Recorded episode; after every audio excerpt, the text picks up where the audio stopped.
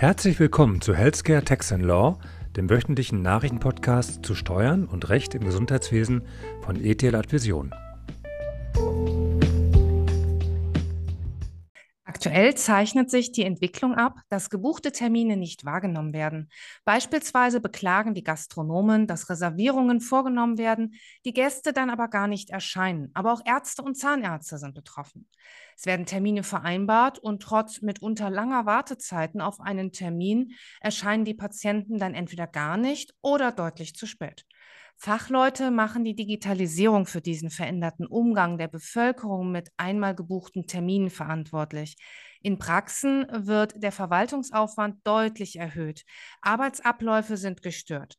Dass Ärzte und Zahnärzte den wirtschaftlichen Schaden begrenzen möchten, ist ja durchaus verständlich und verlangen immer häufiger Ausfallgebühren. Doch da ist juristisch und steuerlich einiges zu beachten. Janine, lass uns doch darüber heute einmal sprechen. Ja, Katrin, deinen Vorschlag für das heutige Thema habe ich natürlich auch sehr gerne aufgenommen, denn die Ausfallgebühren, die sind in der Tat in den letzten Wochen und Monaten häufiger thematisiert worden. Haben denn Ärzte grundsätzlich Anspruch auf ein Ausfallhonorar? Wie sieht das denn juristisch aus, Katrin? Ja, es kommt drauf an. Grundsätzlich ist der jeweilige Einzelfall zu betrachten. Eine pauschale Beantwortung ist daher nicht möglich. Wäre ja auch zu einfach, ne? Was ist schon pauschal möglich?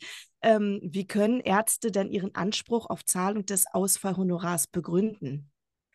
Ja, oftmals wird der Anspruch unter dem Aspekt des Schuldnerverzugs hergeleitet. Häufig wird auf eine Vereinbarung zurückgegriffen, die mit dem Patienten getroffen wurde. Grundsätzlich kann der Arzt nach 615 BGB Behandlungskosten ersetzt verlangen. Allerdings muss er sich den Wert desjenigen anrechnen lassen, was er infolge des Ausbleibens seiner ärztlichen Leistung erspart oder durch anderweitige Verwendung seiner Dienste erwirbt. Für die Praxis bedeutet dies, dass Ärzte oftmals keine Ansprüche geltend machen können, wenn sie ohnehin ein volles Wartezimmer haben, so beispielsweise häufig in Hausarztpraxen. Anders kann der Fall hingegen zu bewerten sein in sogenannten Bestellpraxen, soweit für den Patienten ein Termin freigehalten wurde und keine Möglichkeit besteht, einen anderen Patienten zu diesem Termin einzubestellen. Das muss dann aber auch bewiesen werden können. Das heißt, die Praxis sollte die Umstände genau dokumentieren, um ihre Ansprüche auch im Fall des Bestreitens durchsetzen zu können. Macht es denn nicht eventuell Sinn, dass die Praxen vorab ents entsprechende Vereinbarungen mit den Patienten abschließen?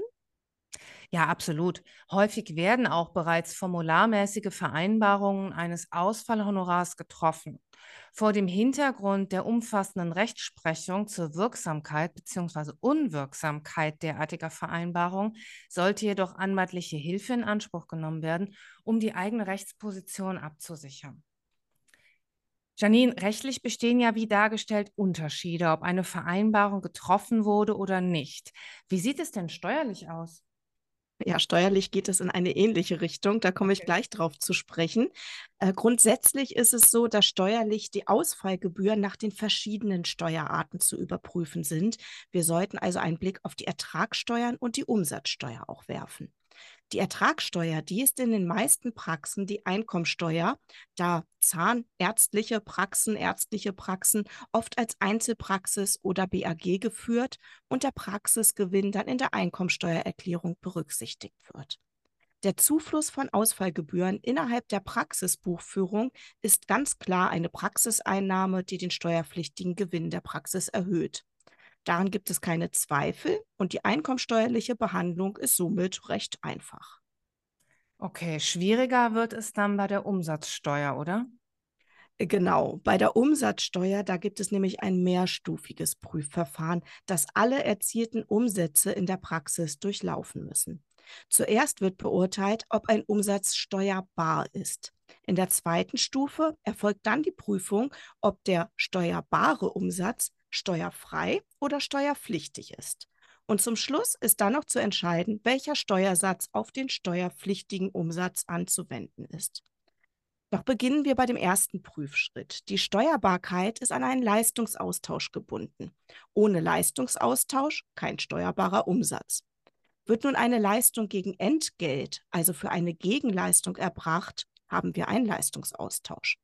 Bei einer Behandlungsleistung ist beisp beispielsweise der, Behandlungsaustausch, äh, der Leistungsaustausch deutlich erkennbar.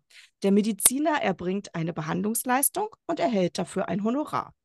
Die Umsatzsteuerbarkeit ist erfüllt. Im zweiten Schritt ist diese Behandlungsleistung dann jedoch umsatzsteuerfrei, da es für Heilbehandlungen eine Befreiungsnorm in Paragraph 4 Nummer 14 Umsatzsteuerrecht gilt. Und was gilt bei den Ausfallgebühren? Ja, die vorherrschende Meinung ist, dass bei einer Ausfallgebühr gar kein Leistungsaustausch vorliegt, da die Zahlung eine Schadensersatzleistung ist. Es wird ja auch keine Leistung durch die Praxis erbracht. Damit wäre das Ausfallhonorar auch nicht umsatzsteuerbar und wir müssten gar nicht weiter nachdenken. Ja, ganz so einfach ist das Steuerrecht dann aber leider doch nicht. Bei Ausfallhonoraren muss nämlich im Einzelfall geprüft werden, ob die Zahlung des Ausfallhonorars eine Vergütung für eine gegebenenfalls auch nur teilweise erbrachte Leistung ist, eine Vergütung für eine gar nicht erbrachte Leistung ist oder eine Zahlung ohne Entgeltcharakter ist. Denn nur die Zahlung ohne Entgeltcharakter ist tatsächlich nicht steuerbar.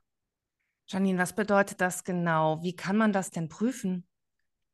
Die Frage, die man sich stellen sollte, ist, wie die Höhe des Ausfallhonorars ermittelt wird und ob die Höhe eine Abgeltung des tatsächlich entstandenen Schadens darstellen kann. Hier haben wir jetzt die Parallele, Parallele zu deinem äh, Beitrag, Katrin, denn es muss tatsächlich geschaut werden, ob denn das Ausfallhonorar dem durchschnittlichen Honorarumsatz für die Zeiteinheit entspricht, die für den Patienten reserviert wurde. Dabei ist zusätzlich zu beachten, dass die frei gewordene Behandlungszeit womöglich durch einen anderen Patienten genutzt werden kann und darum sollte sich auch ernsthaft bemüht werden. Ich rate davon ab, ein Ausfallhonorar als Pauschalbetrag ohne eine schriftliche Vereinbarung und ohne nachweisbare Begründung über den entstandenen Schaden durch die ausgefallene Behandlungszeit und auch ohne Bemühungen um, um eine Ersatzbehandlung zu berechnen. Es kann sonst schnell eine umsatzsteuerbare Leistung vorliegen. Und wie so oft ist es wichtig, eine gründliche Dokumentation zu haben. Katrin, das hast du ja auch bereits erwähnt. Genau. Ob das Ausfallhonorar dann im zweiten Prüfschritt umsatzsteuerpflichtig oder umsatzsteuerfrei ist, hängt dann davon ab, welche ausgefallene Leistung dem Ausfallhonorar zugrunde liegt und wie die umsatzsteuerliche Gesamtsituation in der Praxis ist. Das Stichwort hier ist die Kleinunternehmerregelung, die dort mit Berücksichtigung finden kann. Final ist festzustellen, dass die Ausfallgebühren sowohl juristisch als auch steuerrechtlich in den Praxen genauer angesehen werden sollten, insbesondere wenn diese Maßnahme häufiger Anwendung findet.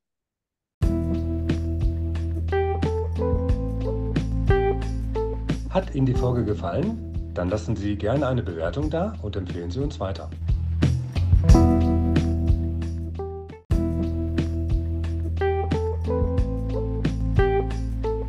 Herzlichen Dank für Ihre Aufmerksamkeit. Wir freuen uns, wenn Sie in der nächsten Woche wieder dabei sind bei Healthcare Tax Law von ETH Vision.